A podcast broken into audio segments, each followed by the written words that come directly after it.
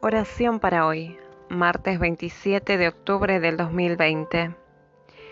Así, aunque llenos de problemas, no estamos sin salida. Tenemos preocupaciones, pero no nos desesperamos. Nos persiguen, pero no estamos abandonados. Nos derriban, pero no nos destruyen.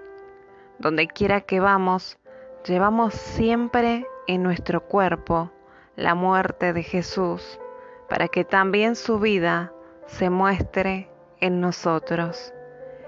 Segunda Corintios 4, 8 al 10. Señor Dios, agradecemos tu voz, aun cuando ésta sea severa y debamos pasar penurias y sufrimiento.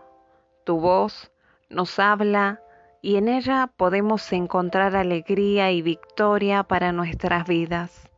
Ven a nuestras vidas, que cada uno de nosotros reconozca que todo lo que hemos vivido ha sido para el bien. Sé Dios y Señor de todas las naciones, sé refugio de todos los humanos. Haz que el pecado y el dolor de este tiempo aterrador pasen muy pronto para que escuchemos por fin tus palabras de ánimo.